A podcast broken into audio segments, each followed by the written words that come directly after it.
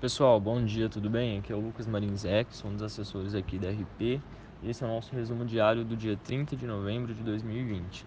Na semana passada, o Ibovespa fechou em alta de 0,30%, cotado a 110.576 pontos.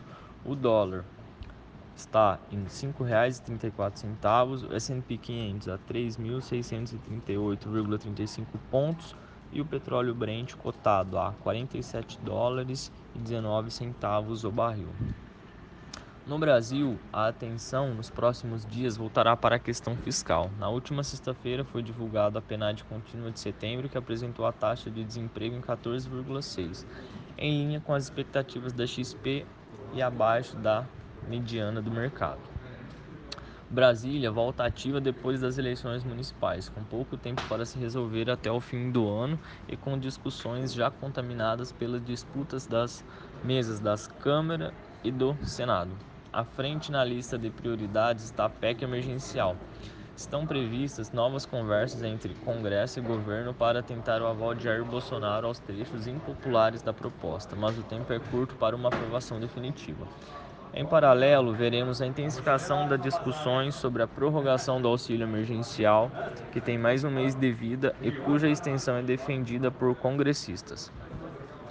Há ainda expectativa pelo reaquecimento das discussões sobre a reforma tributária com possibilidades de avanço no relatório de Agnaldo Ribeiro. No cenário internacional, a resistência de Donald Trump a reconhecer a vitória de Joe Biden continua em foco.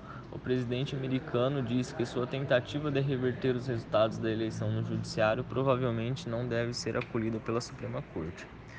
Já o democrata escolheu nomes de centro e centro-esquerda para seu time de assessores econômicos.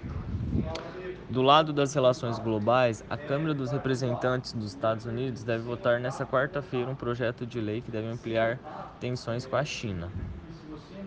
Em economia, a mídia internacional repercute notícia do final de semana do, do britânico Financial Times sobre a possibilidade de aprovação da vacina da Pfizer no Reino Unido ainda esta semana.